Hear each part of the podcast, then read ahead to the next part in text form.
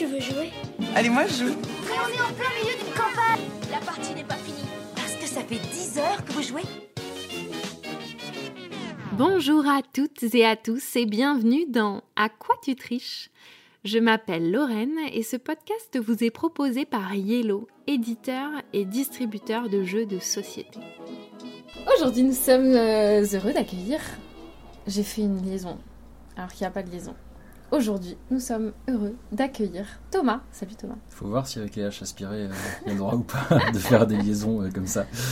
Euh, tu veux qu'on la reprenne ou? Non, c'est bonjour, bonjour Lorraine. Comment vas-tu aujourd'hui? Eh ben très bien, on est en direct de Partenay et du coup ça fait du bien de, de retrouver ce festival chaque année. Donc euh, super chouette. Exactement. Vous entendez l'église de Partenay sonner.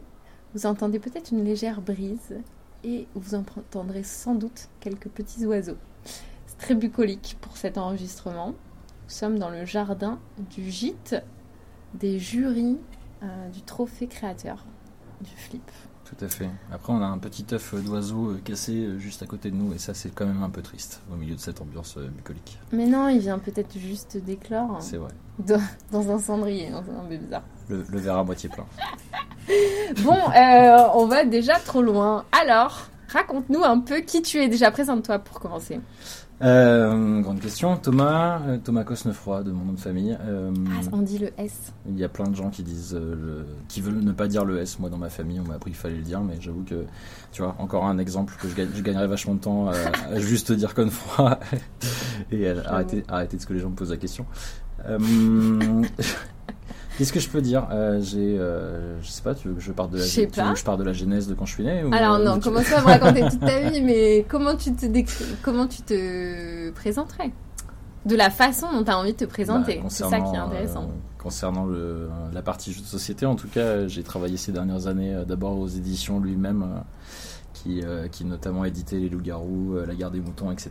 Et ensuite, j'ai euh, j'ai travaillé chez Cocktail Games pendant 5 ans. Et, et là, je suis en train de faire un petit break pour travailler sur, euh, sur des nouveaux projets. Et euh, qu'est-ce que je faisais chez Cocktail Games? Je m'occupais de, de l'événementiel, de l'événementiel en premier lieu. Ensuite, euh, ensuite, ça a été beaucoup de tests et de développement euh, des jeux euh, en allant chercher les gens directement dans les bars.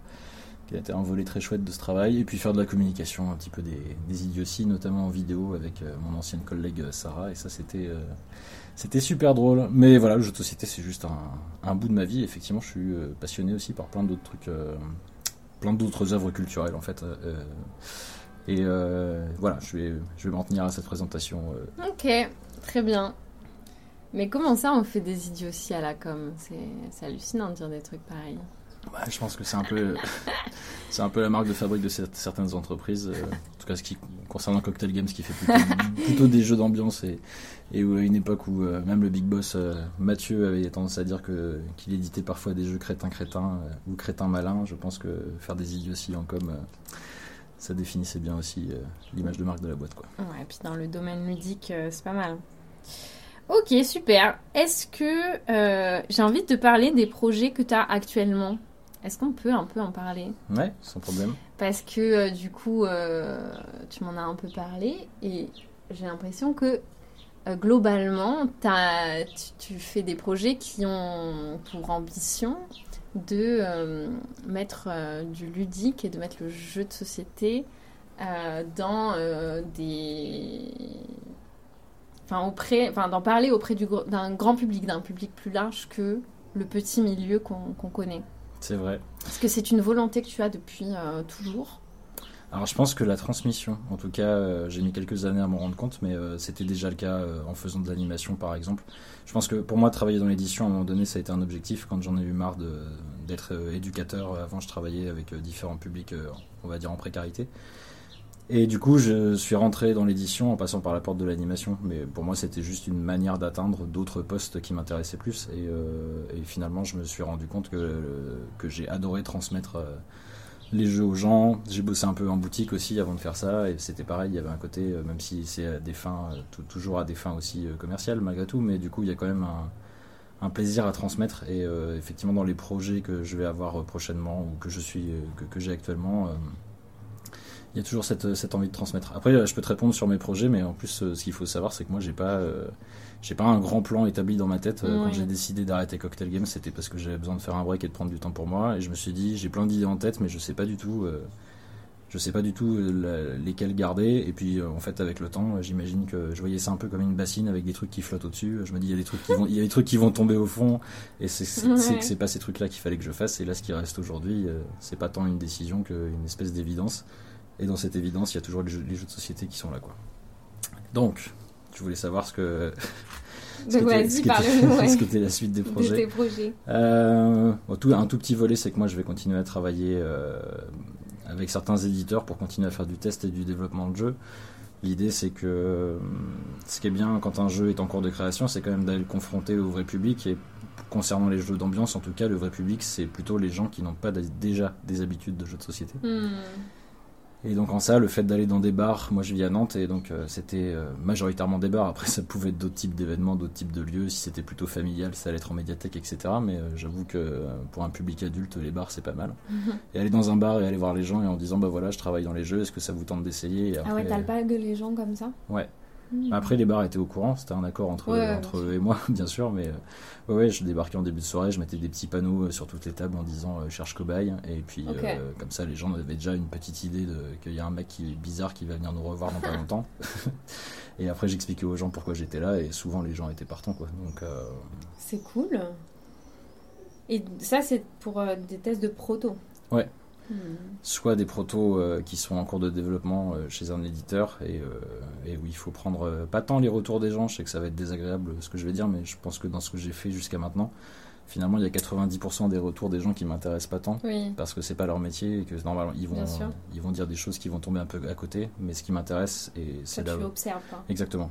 Et c'est là où je fais le lien, je pense avec mon ancien métier euh, d'éducateur aussi, c'est plutôt d'analyser ce qui se passe dans un groupe, euh, mmh. quels sont les freins pour les gens, qu'est-ce qu'ils ont pas compris, même si à la fin quand tu leur poses la question ils disent ah non c'était très clair, ouais. ce truc là alors que toi tu les as vus bugger trois ou quatre fois sur le même élément de jeu et qu'en fait c'est pas si clair que ça et voilà. Donc c'est plus de faire de l'analyse de qu'est-ce qui est en train de se passer en ayant un petit pas en arrière et en regardant par-dessus euh, l'épaule des gens, euh, où ils sont là entre copains en train de boire des pintes de bière et d'oublier que, finalement ils sont sous observation, quoi. Mais, euh, mais voilà le principe, quoi. Ah oui, ça m'étonne pas du tout, parce qu'en plus, en tant qu'adulte, souvent on va avoir un peu des, des freins à, être totalement honnête envers une personne, et si, on, si quelqu'un vient nous présenter quelque chose et qui nous demande notre avis, globalement, on va tous dire que c'était bien.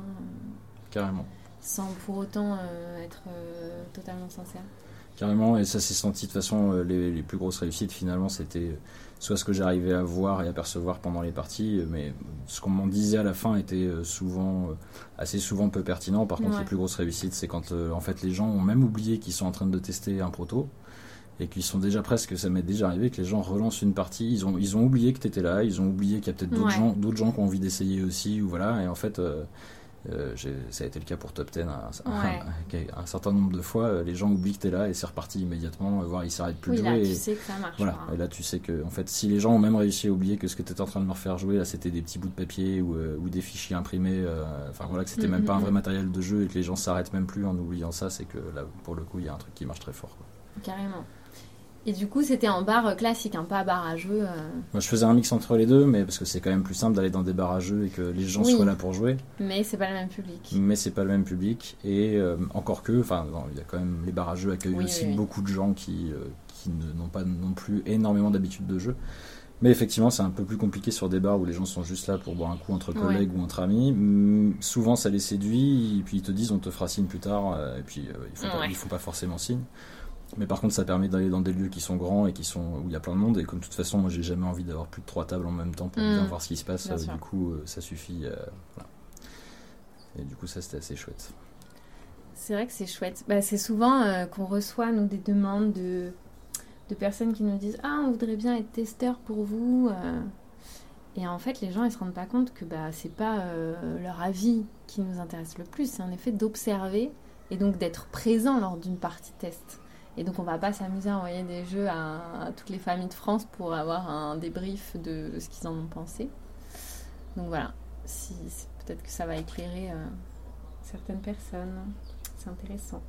Bah oui, puis c'est vraiment un métier d'observer ça. Parce que euh, moi, j'ai commencé ça vraiment euh, parce que j'en avais envie, mais sans compétences particulières, à part mon ressenti personnel. Et, et j'ai vu au fur et à mesure des jeux que, bah voilà, que je savais de mieux en mieux où regarder, mais, mais j'ai aussi fait des erreurs. Un des biais les plus forts, c'est que quand je vais voir des gens à une table et que je leur dis est-ce que vous voulez essayer, euh, est-ce que ça vous dit d'essayer un jeu qui est en cours de création, les gens ils te disent oui. Euh, soit j'avais du choix et je leur proposais, soit il y avait une urgence sur un jeu en particulier, et donc du coup j'allais plutôt faire le dictateur et je reviens à la table avec le prototype à jouer. Ouais. Et là, même si le pitch du jeu, euh, parce que ça va être un jeu qui va être un peu engageant, il va falloir que tu, euh, tu fasses un peu de théâtre d'impro ou j'en sais rien, de- ce Mm. genre de choses. Si le pitch du jeu fait flipper les gens, en fait c'est trop tard, ils se sont déjà engagés, ils t'ont dit oui, et en fait ils vont euh, naturellement se retenir. Et ils vont faire le truc. Et à la fin, peut-être qu'ils vont dire c'était super, j'ai adoré et tout ça. Ça change pas qu'à ce moment-là, moi je rate une information capitale qui est que si simplement ils avaient eu le pitch sans que je sois là et en ayant le choix d'y jouer ou pas, et ben en fait ils y auraient pas joué. Ce qui, euh, pour un jeu, pour le futur commercialement, est très problématique parce que les boutiques vont devoir aller le pitcher et en fait, euh, sur le pitch, ben, ça va pas suffire par rapport à d'autres jeux. Quoi. Ouais, carrément. Donc, euh, tu vois, ça, c'est par exemple, c'est un truc que j'ai appris euh, en faisant des erreurs et que j'ai compris après Ouais, qu'il y avait- ouais. il y avait un biais dans ma manière de faire, quoi, du coup. euh. Oui, il faut accepter aussi de se prendre des, des murs, quoi. Et, et de lire les signaux, quoi. Ouais, et puis il y a quand même un côté. Moi, il y avait. Enfin voilà, moi, je, je- concernant Cocktail Games, euh, moi, j'étais beaucoup sur le terrain et j'avais tous mes collègues euh, au développement à Versailles euh, qui sont des gens très doués par ailleurs. Et, euh, et du coup, moi, ça me permettait de leur faire des retours sur ce que je percevais.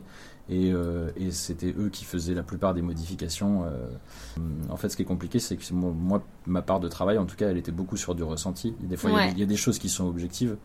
Mais après, euh, vraiment, des fois, avoir des sensations et de dire là, j'ai l'impression que ce truc-là, il coince. euh, Oui. En fait, moi, j'allais pas faire des résumés à mes collègues euh, entiers euh, de je sais pas combien de pages. J'étais obligé de sélectionner les informations de qu'est-ce qui m'avait semblé pertinent ou pas. Et rien que ça, c'est déjà un premier filtre Mm, mm, de, la, mm. de la personne qui observe, quoi. Donc, voilà. Totalement. Mais ça me fait penser aux tests que nous, on peut faire en école. Enfin, l'équipe édition a fait des tests en école pour les jeux enfants. Et c'est vrai que bah, les enfants, c'est encore plus lisible, je pense, que les adultes. Le côté, euh, si euh, ils se cassent en- au milieu de la partie, bon, Ouais. t'as capté que c'est mort, quoi. Si- mais par contre, si euh, la semaine d'après, ils expliquent le jeu à leurs potes, bon, c'est pas mal. Ah, c'est sûr. Les enfants, ça décroche très vite. Et s'ils aiment pas, t'es au courant, t'es au courant très rapidement. Mais les adultes, c'est des petits chenapans, les adultes. Ils vont cacher.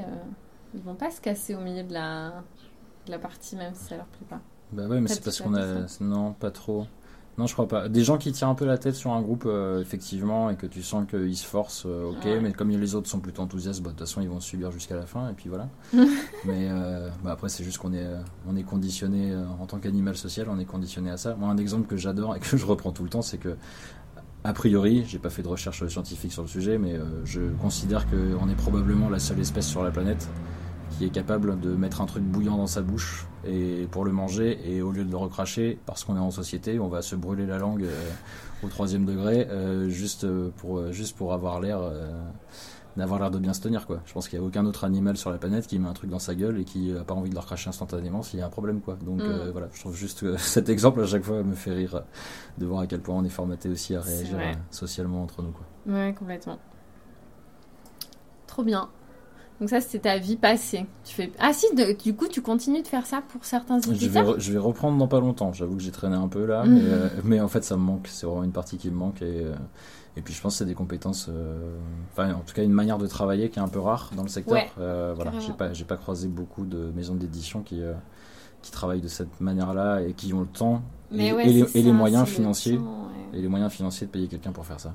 Ouais. Et euh, moi, ça me manque. C'est vraiment un truc euh, qui est justement, il y, a, il y a quand même ce côté accueil des gens, un peu animation et transmission, etc. Mais aussi au service de quelque chose qui est en cours de création. ça, c'est stimulant, quoi. C'est clair. Mais effectivement, il y a d'autres trucs, euh, Ah. comme on a pu en discuter. Et ben là, je suis en train de d'écrire une série de podcasts euh, sur l'histoire des jeux de société. Alors l'histoire, euh, pas avec un pas avec un grand H, mais plutôt on va parler des, jeux de société qui sont quand même un petit peu proches de nous euh, du siècle dernier. Euh, Bonne Paye, Monopoly, euh, Jenga, etc. En remontant vers des choses plus récentes, euh, type euh, Jungle Speed, Loup-garou, Aventurier du rail, et puis il y aura quelques jeux aussi qui sont beaucoup plus proches de nous, mais la commande étant d'écrire des, podcasts pour France Bleu, la radio, Mm. et qu'ils ont un public qui ne s'y connaît pas vraiment, c'est pas le, c'est pas leur cœur de leur cœur de cible. Là, l'idée c'est plutôt de raconter qui sont tous ces gens euh, qui, qui ont une idée de créer un jeu à un moment donné et comment ils ont réussi à le faire. Quoi. Il y a vraiment des histoires qui sont complètement hallucinantes euh, auxquelles je m'attendais pas. Euh, Ouais. Mais oui, parce qu'en fait, euh, et ces histoires sont entendables par euh, n'importe qui. Il n'y a pas besoin de de connaître le milieu du jeu de société, d'être un peu intéressé, euh, surtout sur les jeux qu'on connaît tous, mais même en fait sur les jeux plus récents, parce qu'une histoire, ça reste une histoire, c'est des anecdotes, et que tu connaisses le truc ou pas, change rien.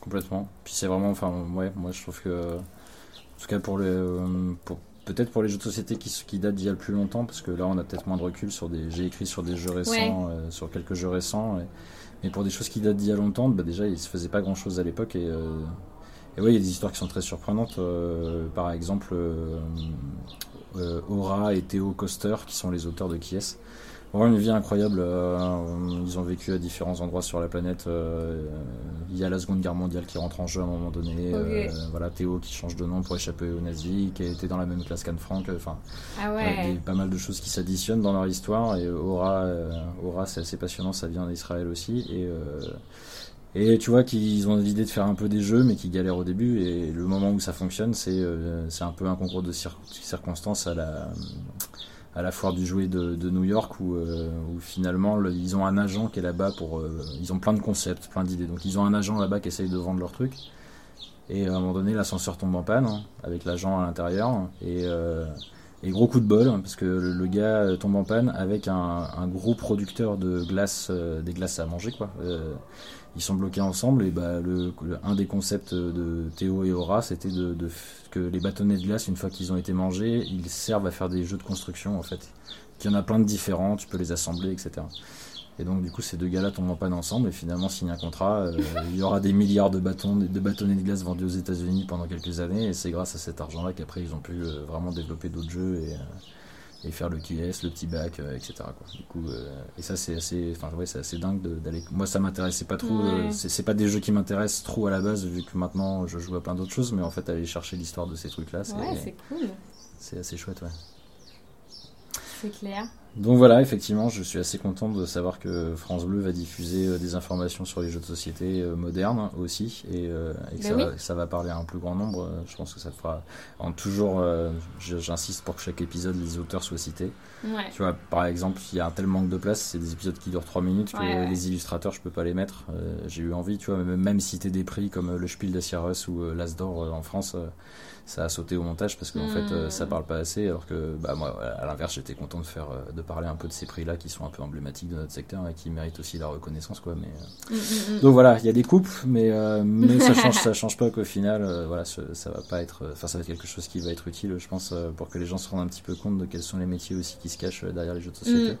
Complètement. On pourra écouter ça à partir de la rentrée Ça va être diffusé pendant les petites vacances scolaires de Ouais, donc tout- à partir de la Toussaint, Donc la. Toussaint, c'est ça, la Toussaint jusqu'aux prochaines grandes vacances euh, l'année prochaine. du. Trop bien.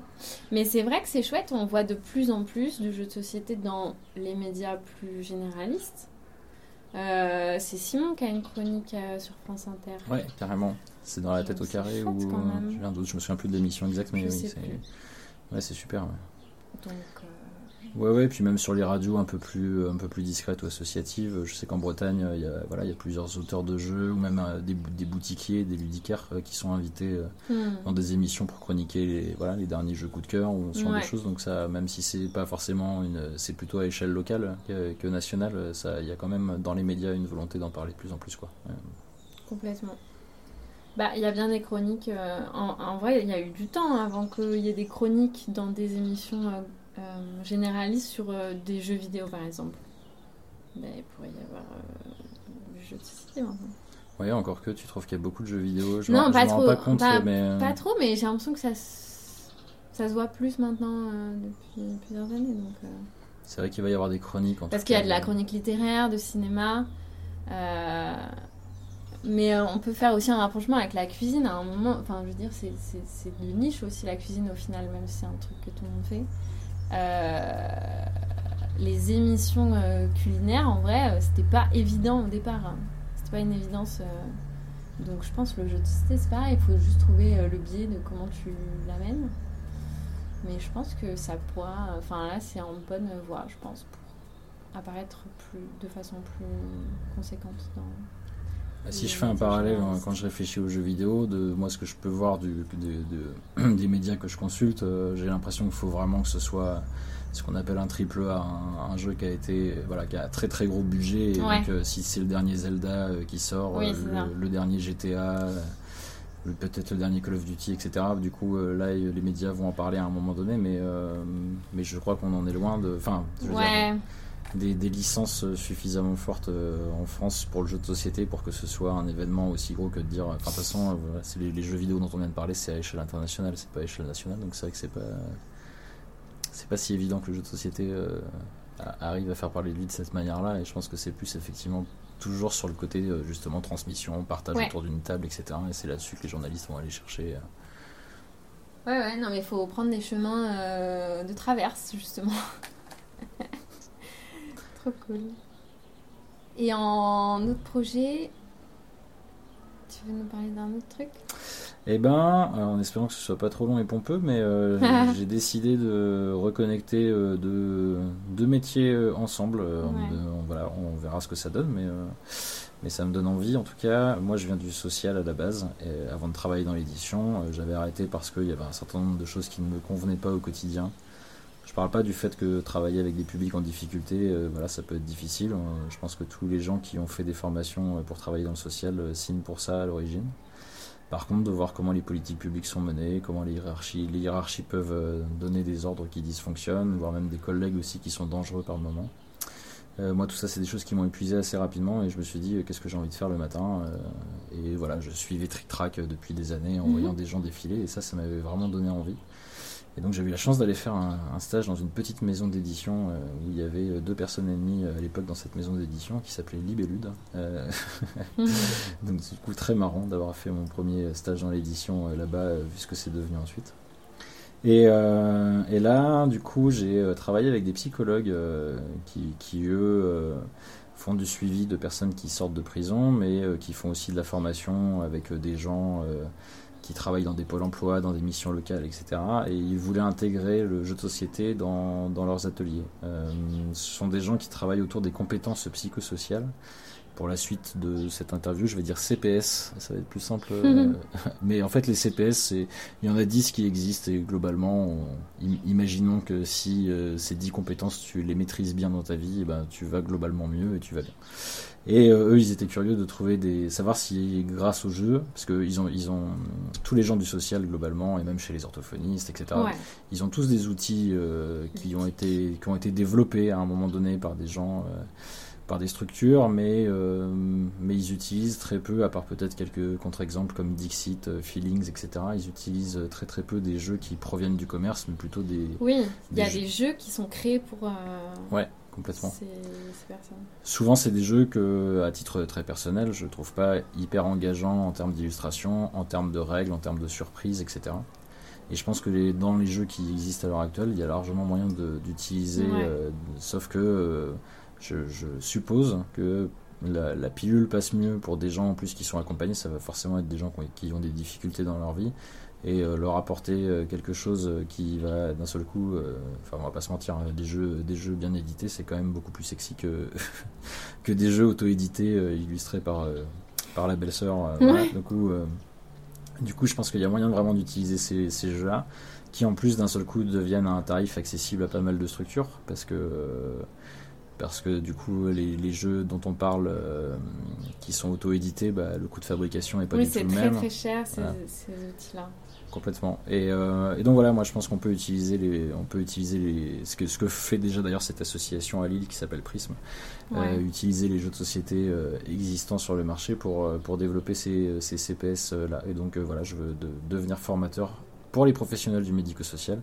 Je pense que c'est pas moi qui vais aller faire des ateliers auprès des publics parce que sinon ça va être une Ouais. goutte d'eau dans l'océan et je préfère me dire que je vais apporter ça aux, professionnels qui eux sont toujours en demande et euh, vont être très contents de pouvoir utiliser ces nouveaux outils. Et puis bah, en plus ça touchera un plus large un plus large panel de gens. Donc euh, donc voilà ça c'est le projet du moment. Et je me dis que ça va être chouette de pouvoir allier euh, les deux en fait et de retrouver aussi un peu une utilité sociale à ce que je fais au-delà de simplement faire jouer des gens. Trop bien. Mais du coup formateur c'est-à-dire que tu tu trouves des jeux et tu trouves leur euh, les compétences qu'on pourrait travailler grâce à ces jeux-là? Ou alors tu les aides à. Non, tu fais ça. Ouais, ça va être ça l'idée, c'est que en fait, après, je pense qu'en fonction de chaque structure, je discuterai de quel est le public qu'elles accompagnent. Ouais, voilà. Et c'est quoi leurs difficultés. À ça, la carte. Ça change pas que les, les 10 compétences psychosociales, les 10 CPS, ce sont toujours les mêmes? Oui. Euh, et euh, chaque jeu, ça va être facile d'en mobiliser en général deux ou trois euh, sur les 10. Hmm. Et donc, c'est d'essayer de voir un peu quels sont leurs besoins, à quel public ça s'adresse, même en termes d'âge, même en termes de. Ah oui. voilà. Et moi, je fais un kit. Hmm. Je fais un kit en fonction de ce public-là, donc qui pourra, ce que je pourrais réutiliser dans d'autres structures similaires. Mais du coup, au départ, je crée un kit sur mesure pour ce public-là et ces professionnels-là, et, et, du coup, je leur fais des fiches aussi à la fois pour euh, leur expliquer le fonctionnement du jeu et notamment un retour à la règle rapide. Ouais, bah Comme il y a plein de fiches résumées qui existent, euh, par exemple sur Ludovox, ce genre, ce genre de, de, site, c'est ben, un peu le même genre pour qu'un professionnel qui n'a pas fait d'atelier depuis trois mois avec ce jeu-là, il est juste à ouvrir la boîte, il hmm. check ça, il se dit ok c'est bon c'est parti. Ça forcément ça va être des jeux simples de toute façon. J'en ai déjà utilisé quelques-uns comme comme The Mine, euh, Dream On, qui n'est plus euh, sur le marché mais qui revient dans une autre version bientôt, qui est un mhm. excellent jeu aussi. Euh, voilà, j'ai fait plusieurs jeux et, et puis bah, surtout je passe une journée de formation entière avec les professionnels pour leur expliquer.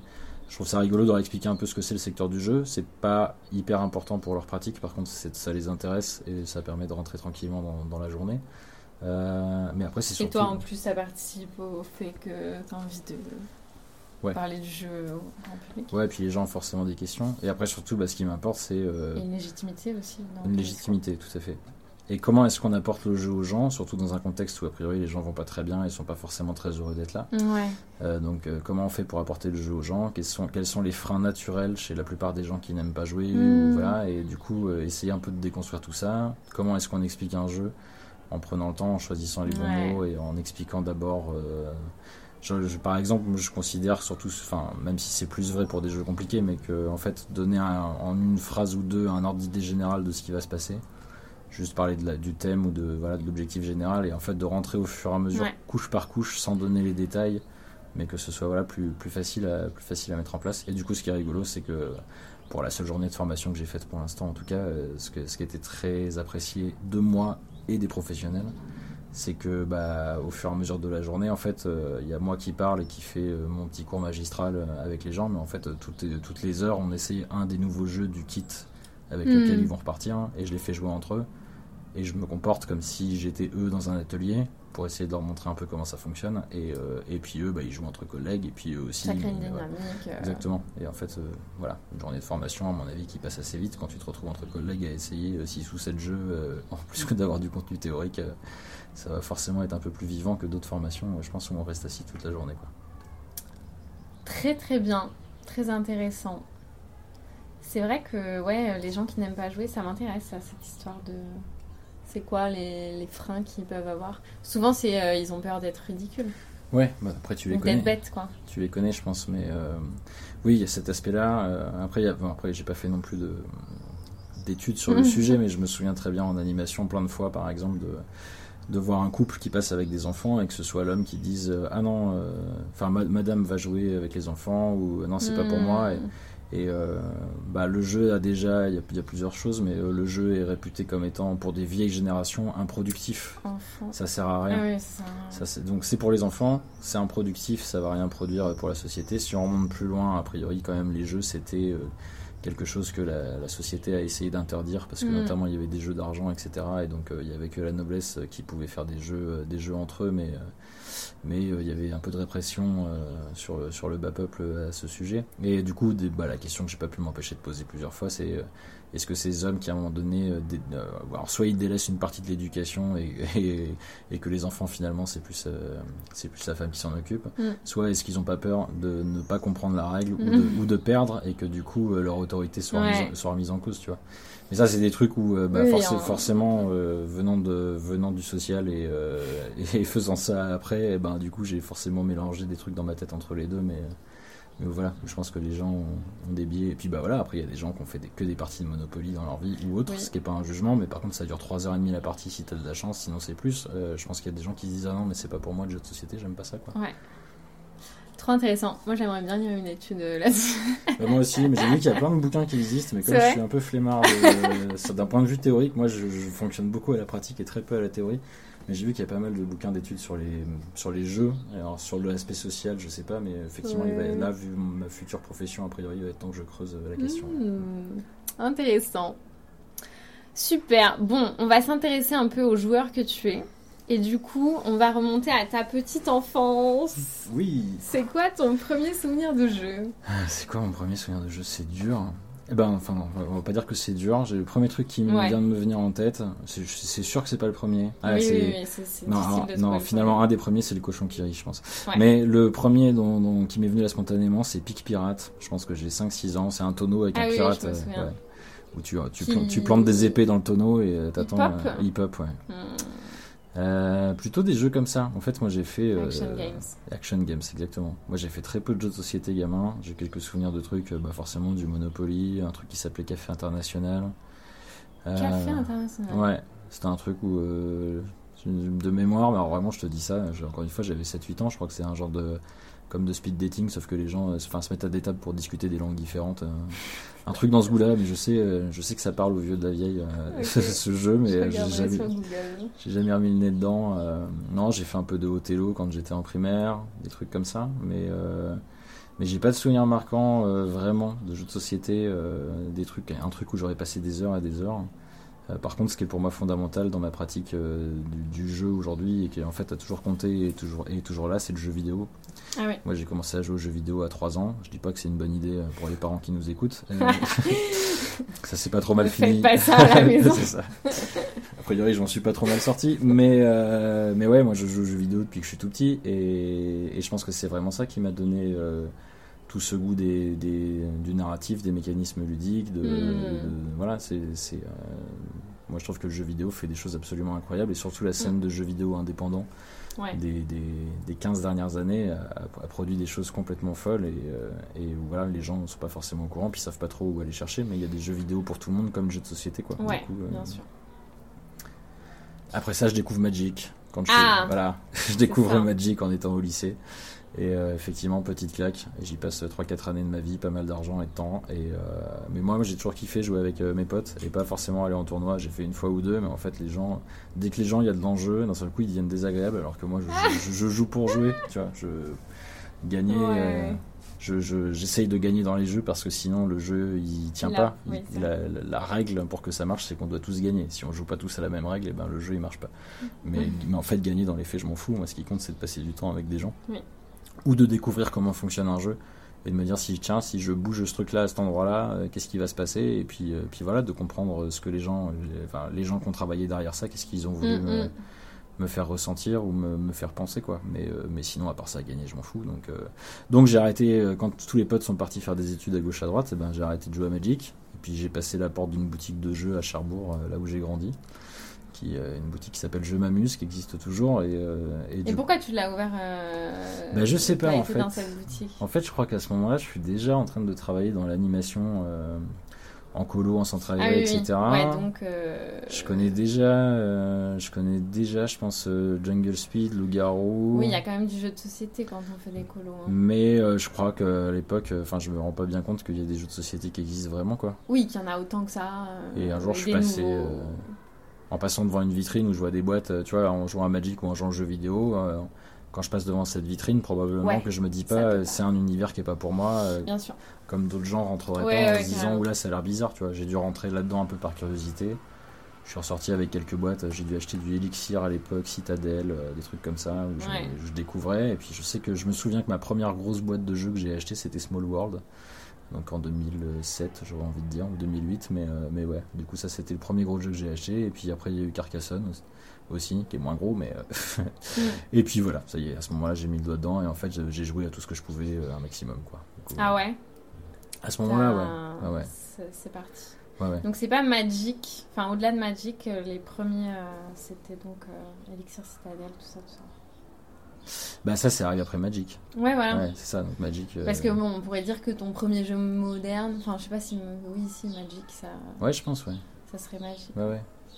Mais Ouais, ça puis- t'a pas fait rentrer dans le truc parce que t'étais full Magic, quoi. Non, bah, c'est- enfin, je pense que ça reste Mais encore aujourd'hui un, ouais, un des meilleurs jeux auxquels j'ai joué dans ma vie. euh, c'est juste que ça demande un tel investissement que, que, je suis tellement gourmand d'essayer plein de trucs que en fait, euh, je vais, voilà, je préfère. euh, Mais c'est comme les, ex- c'est comme mon rapport aux extensions dans les jeux de société. En fait, faudrait vraiment que j'aime énormément un, jeu au point de vouloir euh, l'extension parce que déjà, je, bah, je préfère essayer plein de trucs différents. Je préfère me payer un nouveau jeu que de me payer une extension. Et puis souvent, les extensions que j'ai achetées, elles m'ont quasiment jamais servi au final. Donc, euh, du coup. euh, voilà, je préfère essayer plein de trucs différents, ce qui est frustrant pour les gens qui m'entourent, mais je pense que c'est le cas pour pas mal de professionnels du jeu, c'est qu'en fait, euh, bah, nous, on fait plein de premières parties de plein de jeux, Ouais, et parce que on a besoin de voir un max de trucs, alors que eux, les gens, ils sont juste contents de jouer plein de fois au même jeu, et heureusement, quoi, parce que sinon, on rentre dans le côté Kleenex de tous les jeux, euh, tu joues trois fois et ça reste sur une étagère, euh, c'est dommage, quoi. Mm, mm. mais pour euh, ça, du coup, toi, t'as beaucoup été en festival à une époque, tu tu y vas moins maintenant? Bah, depuis que j'ai arrêté de travailler chez Ouais. Cocktail Games, effectivement, bah, ça fait du bien hein, de faire une pause. Ça, fait- ça, ça permet de prendre du recul aussi sur des choses qui me paraissaient méga importantes avant, euh, comme si je jouais ma vie, alors que finalement, euh, c'est pas, c'est pas si important. Quoi. Mais, euh, c'était quoi ta question Mais sur du coup, pour, euh, bah, pour, pour la soif de découverte, de nouveautés, comment tu, tu assouvis ça? Tu vas en bar à jeu Parce que les festivals, c'est pratique pour ça. mais J'ai si jamais joué au festival, franchement. euh, Ah ouais Sur, euh, Oui. sur 7 ans de festival. euh, Enfin, voilà. Oui, tu part travailles. Ah, ouais. bah, après les soirs, peut-être. Non, mais même le tu soir, moi, plein. ouais, hein. moi, je bois des coups. je fais partie de la catégorie qui est content de retrouver les gens qu'il n'a pas vus depuis longtemps et on va boire des coups plutôt que de faire des jeux ensemble. Mais, euh, mais du coup, euh, du coup, ouais, non, j'ai peu joué sur festival et en vrai, j'aime pas ça. J'ai essayé une ou deux Ouais. fois euh, de faire des festivals en public et, et en fait, je me dernièrement, hein, depuis que Cocktail et depuis que j'ai arrêté de bosser chez Cocktail, et en fait, je me sens pas à ma place. J'ai l'impression que je voilà, je suis content pendant les 2-3 premières heures. Après, j'ai l'impression d'être un imposteur, que j'ai rien à faire là, que enfin voilà, que je- je- que j'étais autre chose avant ça et que j'ai tellement le regard en professionnel sur Mm. comment se passe le festival que je prends pas plaisir à m'asseoir à une table dans le brouhaha, etc. Mm, mm. Moi, j'aime bien jouer avec les gens que j'aime et euh, dans des conditions euh, plutôt calmes. Même les barrages, j'y Ouais. j'y- vais. Donc, euh, pratique de jeu à la maison, quoi. Ouais, carrément. ouais. Carrément, et je continue à m'informer sur ce qui sort, je continue à lire des règles avant d'acheter des jeux. je- J'ai mes, mes, petits, euh, mes petits moineaux qui viennent me dire à l'oreille aussi euh, qu'est-ce que- qu'est-ce qui s'est bien, euh, qu'est-ce qui s'est bien vendu ces derniers temps et en quoi c'est intéressant. Et voilà, du coup, mais je suis toujours ouais, carrément partant pour essayer plein de trucs. Après, là, j'avoue, Ouais. j'ai un peu levé le pied. Bah, tu vois, typiquement, avant, en bossant chez Cocktail, j'ai essayé d'être informé de tous les jeux d'ambiance qui sortaient. je Mm. voulais je- y avoir joué ou pas, mais en tout cas, avoir une bonne lecture du marché. Maintenant, j'en ai plus besoin. Donc, du C'est coup, ça. Alors, du coup, ouais, comment un jeu entre dans ta ludothèque? Comment un jeu entre dans Ouais, la bibliothèque que. Alors c'est rare que je vole des jeux.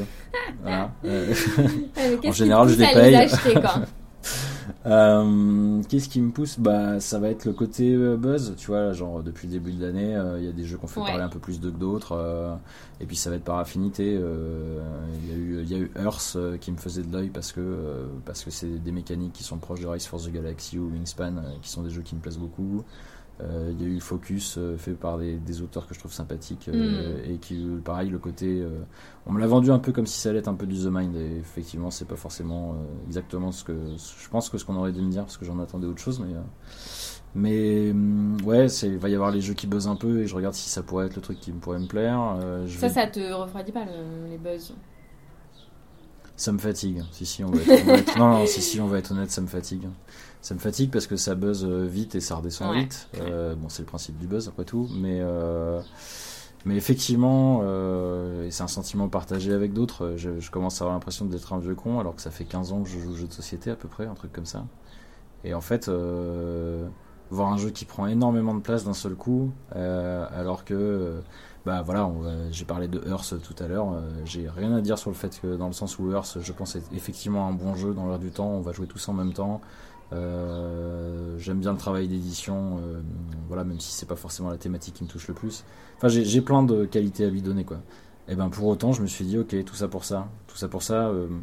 Il y a des jeux, tu vois, j'ai cité, j'ai cité Wingspan et, Mm. et, et Race, Race. Et, et pour moi, les deux, dans leur catégorie, finalement, me parlent plus. Là, celui-là, il a le côté vraiment où on joue tous en même temps qui est très chouette. Et on va faire un jeu un peu plus compliqué en, en y jouant que pendant une heure, mais euh, dans un monde où on est en train de surproduire dans tous les sens et où les ressources vont devenir très vite limitées et où la moitié de la planète est en train de brûler, eh ben effectivement, je commence à me dire que euh, moi, parce que j'ai joué à plein de trucs, eh ben je vais être plus chiant sur euh, sur euh, à quoi j'ai envie de jouer et pour et est-ce que le jeu, bah, je le garde dans ma ludothèque ou pas quoi. Et et puis il y a aussi une question d'espace. Moi, je me suis voilà, je me suis limité à une étagère. euh, Alors, ouais, je voulais te demander ça.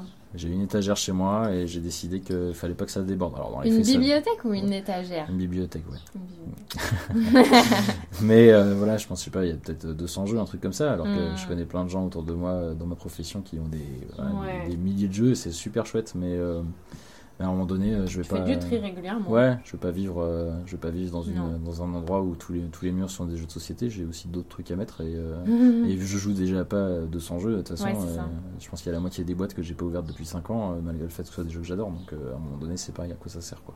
Mm, mm, mm, carrément.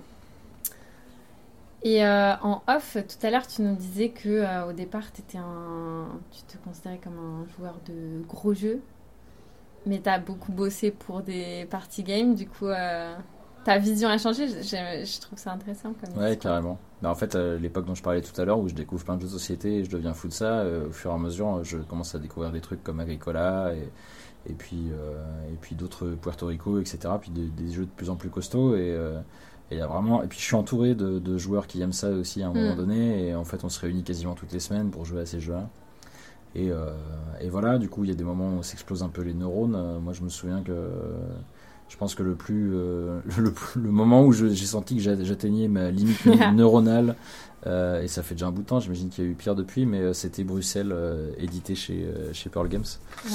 Euh, et donc voilà, je kiffais ce genre de jeu, on kiffait en parler ensemble, débriefer, euh, essayer des stratégies différentes, tout ça, très cool.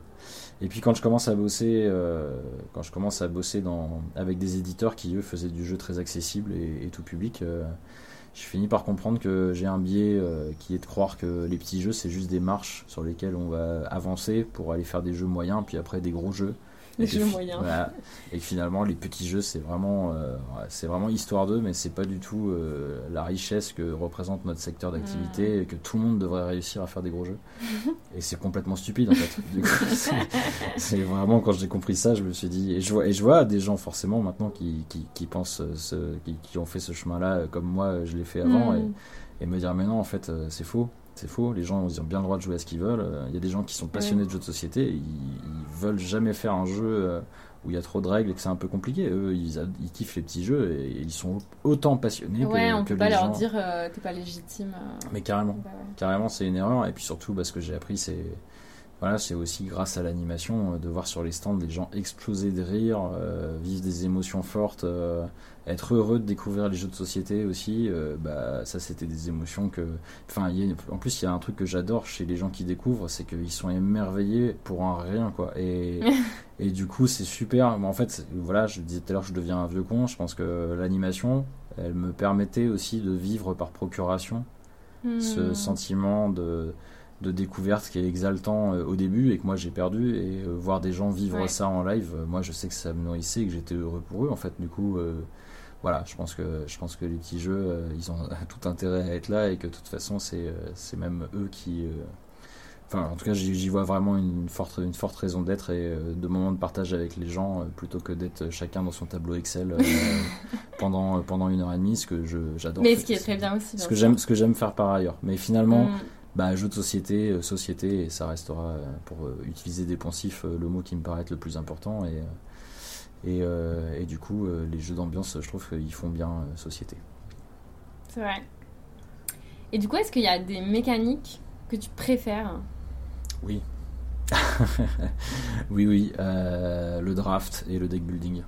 Mais Mm. euh, venant de Magic, tu vois, c'est pas, c'est pas étonnant. Et, En effet. Et oui, je pense que c'est mes mécaniques préférées d'assez loin. Euh, après, il y a un truc, moi, euh, je sais pas si j'anticipe tes questions à l'avance, mais, euh, mais pour moi, la dernière vraie grande claque que je me suis prise, à un moment donné où j'étais un peu blasé, justement, ça restera The Mind pour l'instant, Ouais. qui moi un truc qui m'a profondément touché et réveillé aussi dans, dans, dans voilà dans, dans, mon côté un peu blasé euh, The Mind finalement c'est c'est qu'en fait la, la, donnée avec laquelle il nous demande de jouer c'est une perception très personnelle de à quelle vitesse le temps passe parce qu'on a Ouais. voilà si, si là je te dis top départ et qu'on se met à compter dans notre tête euh, 1 2 3 etc et que quand je tape dans mes mains on donne le numéro où on est bah en fait on n'en est pas au même endroit Ouais. Et- et en fait, jouer sur une perception, la perception du temps qui passe, euh, propre à chacun, euh, ça, je me dis putain, mais pourquoi ça n'a pas été fa- fait avant? C'est génial. Et puis surtout, on touche à la, ouais, on touche à des trucs assez fines et sur les sens un peu. Et, euh, et je me dis, bah, il y a forcément des trucs euh, qu'on n'a pas encore explorés de, de, de ce côté-là, quoi. Est-ce qu'il y a d'autres jeux qui vont reprendre spécifiquement cette euh, cette mécanique de la perception du temps qui passe? Euh, j'en- j'en- Je crois pas en avoir vu pour l'instant, Ouais. mais euh, mais voilà, du coup, enfin, comment dire ça? Plus le temps passe et plus j'aime les jeux où c'est plutôt l'humain et la sensation en premier lieu. Ou en tout cas que Ouais. l'accès à la règle va être hyper rapide. Et où il se Euh, passe un truc où... ouais, auquel tu t'attendais pas, quoi. Ouais. Tu vois, genre, euh, Ouais. si je prends euh, micro macro et de voir euh, d'un seul coup, euh, tu juste as une question qui est posée et les gens se jettent sur le poster et ils sont un peu euh, à la recherche de plein de trucs et émerveillés et tout. Bah, en fait, cette mise en jeu extrêmement rapide, mais en plus qui procure des, une espèce de, de, de pulsion euh, forte, euh, finalement, me, me plaît plus que des jeux où il faut admettre des règles ensemble. Mm. On- on- et on va dire que euh, ben, du coup on ferait comme ça et que ça, Ouais. euh, ça c'est mon château à moi et puis ça c'est le tien et que euh, quand je lance un dé ben, en fait j'ai le droit de taper trois boulets de canon. Dis n'importe quoi mais en fait oui, on est obligé de passer par des abstractions avec le jeu de société et ça ça m'ennuie un peu et moins il y en a plus je préfère et c'est aussi pour ça que je suis un grand fan de jeux vidéo c'est que le jeu vidéo a les moyens techniques de pas nous faire passer par ça. euh, ouais, ouais. C'est ça. Et les jeux narratifs J'adore ça, le problème euh, putain mais je suis chiant hein, définitivement.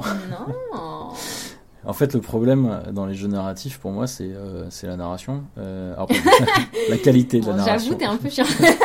Non, la qualité de la narration. Euh, ah oui, oui, bien sûr. Les œuvres, euh, les œuvres qui me parlent le plus Ouais, dans ouais, ma vie, ouais. ça va être, par exemple, euh, la- pour les séries télé, euh, je suis un très très grand fan de The Wire, qui est une voilà une série policière incroyable sortie au début des années 2000 et qui est presque une fresque sociologique de l'Amérique. Il y a, a rien qui est tout noir, rien qui est tout blanc. Euh, Tous les personnages ont, ont leur part d'ombre et de lumière et c'est très intéressant sur la politique, sur, euh, sur les médias, sur le système scolaire. Euh, voilà, ça part d'une histoire de gang au départ et de police et en fait finalement ça touche à beaucoup plus de choses. Et en fait ça, ça me parle parce que je trouve ça incroyable de réussir à, à parler de la société à travers ça quoi. Et des jeux de société qui, Ouais. euh, qui vont... euh, aller plus loin que, que nous parler de on va être des, Oui, des des petites héros qui vont aller voilà ouais. qui fait qui vont aller chercher des trésors, et ben du coup, euh, forcément, c'est un peu plus rare parce que certainement commercialement c'est plus compliqué aussi, mais du coup, moi, c'est un peu ça qui me manque dans, Mm. dans le média, quoi. Ouais, je vois. Et euh, visuellement, est-ce que euh, t'aimes particulièrement les jeux beaux? Est-ce que les jeux moches te...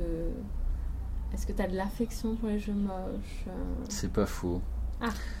Il y a des jeux où je dis qu'ils ont un charme désuet.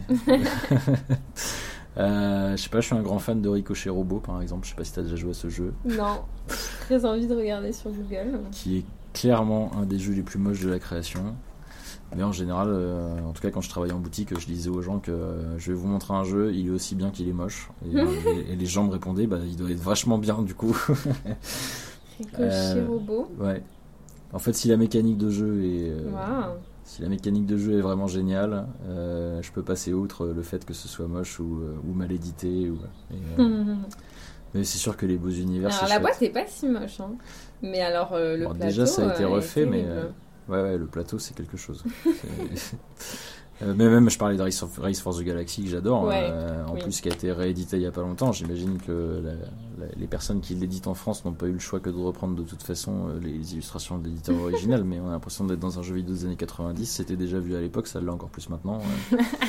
voilà, c'est- dommage d'avoir un jeu emblématique et de de, de Ouais. pas, de pas pouvoir modifier un peu les choses. euh, mais sinon, à quoi je pensais d'autre? Bah, à l'inverse, tu vois, il y a des jeux qui, euh, en étant magnifiques, peuvent me décevoir. Hmm. Euh, je crois qu'une une de, un des, une- un des jeux qui m'a le plus déçu et qui, où ça m'a marqué, alors que le jeu est bon en plus, hein, euh, après coup, mais c'est Abyss. Euh, Abyss chez Ah. Bombix. Ouais. Euh, c'est magnifique. Ouais. J'adorais les jeux de cartes, j'adorais les deck building, j'adorais les drafts, etc. Et en fait, euh, quand j'ai vu les visuels, je me suis dit qu'on a... j'ai pas du tout regardé la règle avant d'y jouer. Ouais. hein. C'est, c'est moi qui me suis fait mon histoire. Je me suis fait mon histoire à cause des graphismes et j'ai cru que j'allais jouer à un jeu de ce style-là. Et en fait, c'est pas à ça que j'ai joué. Hmm. Et bah, sur le moment, j'ai été vraiment déçu, quoi. Alors que maintenant, je suis capable de dire qu'effectivement, c'est un excellent jeu. Bah c'est oui, juste pas du tout euh, ce à quoi je m'attendais quand moi j'ai vu les visuels à l'époque. Ouais. Bah oui, non, mais c'est sûr que c'est un, un vrai euh, truc qu'on entend, euh, ce côté. Moi, j'ai déjà entendu des gens dire il est trop beau pour être bon.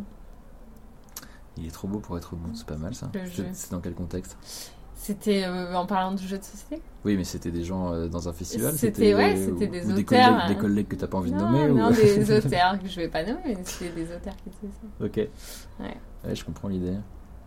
Après, en plus, il n'y a pas besoin. Je sais pas, pour ce qui est édité chez Yellow, par exemple, euh, moi j'aime beaucoup les ruines de Narak euh, de- depuis deux ans, là, qui est- Ouais.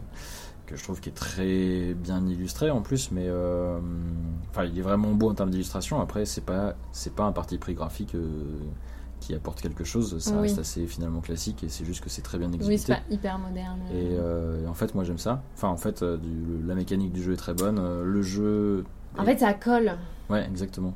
C'est-à-dire que, oui, les runes perdues de Narak, la méca- les mécaniques collent avec tes actions, enfin tout ce que tu fais est logique.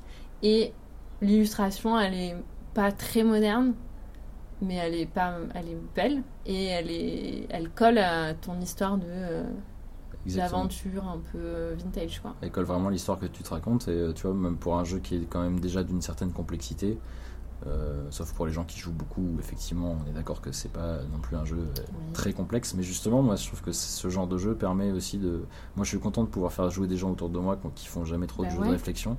Et en fait, tout de suite, l'univers les, les aspire. Et, euh, et peut-être que ces illustrations, encore une fois, que je trouve très bien réalisées, Ouais. mais que je suis d'accord avec toi que c'est pas. euh, voilà, c'est pas très original, et ben en fait, ça leur raconte une histoire, et c'est Mm. comme ça qu'ils arrivent à avaler la mécanique, c'est parce que Mm. c'est parce que l'histoire elle est très présente. Donc, euh, du Complètement. coup, Complètement. Ok, alors tu nous as parlé du dernier jeu qui t'a mind blow, mais euh, c'est quoi ton jeu euh, chouchou de tous les temps? Ah, je croyais que t'allais me demander celui que je détestais le plus. Je, Ah trouvais- je trouvais ça non. marrant comme. euh, Ah bah si tu veux. Ah, franchement si, vas-y, on, peut faire cette question, le jeu que tu détestes le plus. Ouais, je pense que c'est juste une mauvaise expérience. Hein. Fallait peut-être pas y jouer à 6h du matin après une longue nuit, une longue nuit et un, et un peu d'alcool. Mais c'est Wasabi chez, chez Gigamic. Mais j'y ai joué il y a longtemps, hein, je pense Ouais. en 2000, euh, allez, 2009, 2010, un truc comme ça. Et alors vraiment, j'ai pas vu l'intérêt. On était plusieurs autour de la table, mais et j'ai jamais eu envie d'y Oh, d'y rejouer. quoi. J'avais vraiment cette sensation de. Ok, bah, je lance des dés, je regarde ce qui est marqué sur les dés, et puis, euh, et puis voilà, il se passe ce qui se passe, mais en fait, je contrôle absolument rien, et, et voilà, j'arrivais pas à comprendre pourquoi ce jeu fonctionnait autant et que les gens kiffaient. euh, voilà. Après, je- les dés, il y a quand même un truc magique, hein. quand les gens lancent des dés, euh, il se passe toujours un petit truc, mais euh, voilà, je pense que ça c'est. Et j'ai jamais rejoué, mais de fait, mais plutôt, plutôt de mauvaise foi parce que, parce que ça m'amuse de l'avoir autant détesté à l'époque Ouais. euh, et, euh, et de me dire, mais c'est pas possible qu'on crée un jeu pareil quoi. Et clairement, vu les, vu les ventes que ce jeu fait, euh, je crois que. Je crois que j'ai pas grand chose à dire de plus que effectivement il a, il a un public et, et il le mérite très certainement. Mais c'est vrai qu'il y avait une question que je posais avant, mais ça fait très longtemps que je l'ai pas posée, c'était euh, c'est quoi le jeu que tout le monde aime sauf toi? Donc toi Ouais. tu pourrais dire... euh, Moi je t'en propose une euh, pour tes futures interviews, c'est euh, c'est quoi ton pire souvenir de jeu de société? Ah ouais. Moi je trouve que c'est. T'en as une, t'en as un de pire souvenir? Alors, un pire souvenir là comme ça, je sais pas. Ouais, j'ai des exemples qui me viennent en En tête. fait, le problème, c'est que les gens, ils vont pas vouloir raconter parce que souvent, c'est par rapport aux gens qui y a autour de la exactement, table. exactement. Là, les trucs que je viens d'avoir en tête, c'est ça. Euh, mais oui, c'est des gens à qui t'expliquent le jeu, t'es dans la bienveillance. euh, toute la partie, tu les aides au fur et à mesure, ils te posent des questions, tu joues des coups pour eux. Tu... Enfin voilà, moi, le- les gens, ils apprennent, c'est normal. Moi, je m'en fiche de gagner. euh, Ouais. je, je veux que les gens passent un bon moment, quoi. Et quand à la fin de la partie, les gens se rendent compte qu'ils ont perdu et qu'ils t'envoient voler la moitié du, du matos à la figure, Oh, euh, ou qu'ils se, se lèvent de table en disant que de toute façon, euh, on lui avait mal expliqué les règles. Ah oui. Je t'avoue qu'il y a eu une ou deux fois où euh, il a fallu que je me contienne un petit peu pour pas devenir désagréable vu toute la bienveillance que j'y avais mis en plus avec quelqu'un qui traînait un peu des pieds quoi. Mais voilà, faut pas forcer les gens à jouer au jeu de toute façon ça sert Ah oui, non, c'est agréable pour personne. Non, c'est clair. Et mon chouchou de tous les temps euh, Ouais. C'est une bonne question. C'est vraiment une bonne question. Effectivement, The Mind. Tu euh, vas dire euh, Magic sinon. The Mind est très haut. Non, non, non, ce ne sera pas Ok. Magic. The Mind est très haut, effectivement. Euh, top 10, pour le coup, j'ai pas mal travaillé dessus. et donc on pourrait me taxer de de, de pas être très honnête sur la question. Mais Bah moi, non, euh, mais c'est aussi. euh, ça joue dans l'affection que t'as pour ce jeu. bah, c'est rare. c'est pas un problème. euh, ouais, c'est rare les jeux où je pleure. De... Alors j'allais dire que je pleure de rire, parce que Top 10 est vraiment, j'ai des soirées Ouais. incroyables en tête. Plutôt tout du, tout du long du développement, mais vraiment à pleurer d'ailleurs. Mais aussi euh, pleurer tout court. En fait, euh, c'est un peu euh, la force de certains jeux de réussir à un moment donné à, à ce qu'on puisse discuter d'autres sujets hmm. qui sont pas qui sont pas euh, aussi évidents et en fait il y a eu aussi des phases de top 10 où, euh, où euh, j'ai eu les larmes aux yeux et parce que ce qui était en train d'être raconté était Ouais. vraiment touchant et ça, ça avait été produit grâce au jeu donc Oh, vrai, ça y, fort. y compris avec des gens qui se connaissent pas extrêmement bien Euh, donc euh, donc voilà ouais je pense que je pense que top 10 effectivement même si j'y joue pas très souvent maintenant parce qu'en fait j'ai déjà passé beaucoup beaucoup beaucoup d'heures de ma vie et que du coup ça, ça- ça fait- j'ai du mal à rejouer aux jeux sur lesquels j'ai beaucoup travaillé et en même temps euh, celui-là est un des seuls où, euh, où je peux encore le faire quoi. Mais, euh, allez top 10 je choisis top 10 Et euh, ton dernier coup de cœur sur genre la dernière année? Euh, alors je vais pas dire trio chez Cocktail parce que là du coup ça va commencer, à, ça va commencer à se voir. Euh, euh, non, depuis le début de l'année, ouais, j'ai beaucoup aimé trio et j'ai trouvé que les collègues ont fait un super travail parce que moi j'ai- pas vu jusque là, mais Mm. mais c'est pas ça dont je vais parler. Je dirais disque cover chez Blue Orange. Ok. Ouais, qui, qui m'a surpris. Il y a plein d'autres jeux que j'ai aimés euh, l'année dernière, mais celui-là m'a vraiment scotché. Parce que faire un jeu avec de la musique, Ouais, c'est une bonne. euh, je trouve ça, ouais, mais je trouve, je trouve ça casse-gueule en fait. Moi, dans Ouais. ma tête, il y avait forcément 10 000 raisons pour lesquelles ça allait être naze. Et euh, globalement, je trouve que graphiquement, déjà, ils s'en sont super bien sortis, avec toutes leurs pochettes illustrées par 12 000 Par, personnes euh, oui, différentes. j'allais dire, c'est c'est que des illustrateurs différents Ouais, sur chaque pochette. je crois qu'il y a hein. 70 per- Alors, il y a certains illustrateurs ou illustratrices qui ont fait euh, plusieurs, pochettes, mais de mémoire, je crois qu'il y a quasiment 70 Oui, personnes différentes qui bossent là-dessus. Ouais. La boîte a une, euh, un espèce de packaging où tu as l'impression que ça va être rangé à la Fnac euh, au milieu des boîtes à questions et tout Mm. ça. Je pense que c'est une volonté, à mon avis, c'est pas un hasard. Ce qui fait qu'en boutique de jeu, parce que j'ai bossé à Noël en boutique, là, c'était pas si évident de le présenter. Les gens euh, le cataloguaient Ah. pas comme un jeu de société, mais comme un, espèce de produit goodies, tu vois, ou un Ouais, truc comme ça, quoi. Et en fait, en y jouant, moi, j'ai halluciné parce que, effectivement, euh, tu y joues avec tout le monde, les gens sont très heureux de se faire écouter des morceaux de musique Oui, c'est ça aussi hein, que ça provoque. prennent des notes, euh, ont envie de savoir ce que c'était ce morceau-là. Euh, à la fin, en fait, on avait une...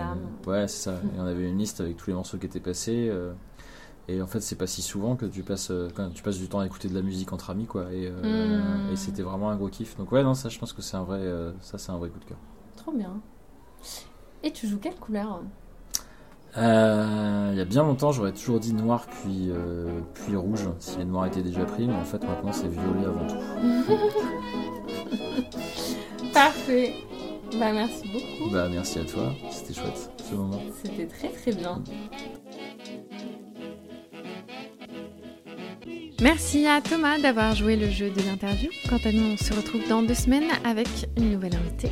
D'ici là, je vous souhaite de très bonnes parties. Et pour plus d'informations sur Yellow et nos jeux, je vous invite à consulter notre site internet yellow.fr ou nos réseaux sociaux. YouTube, Instagram, Facebook, LinkedIn, TikTok, Twitter, on est partout. À très vite.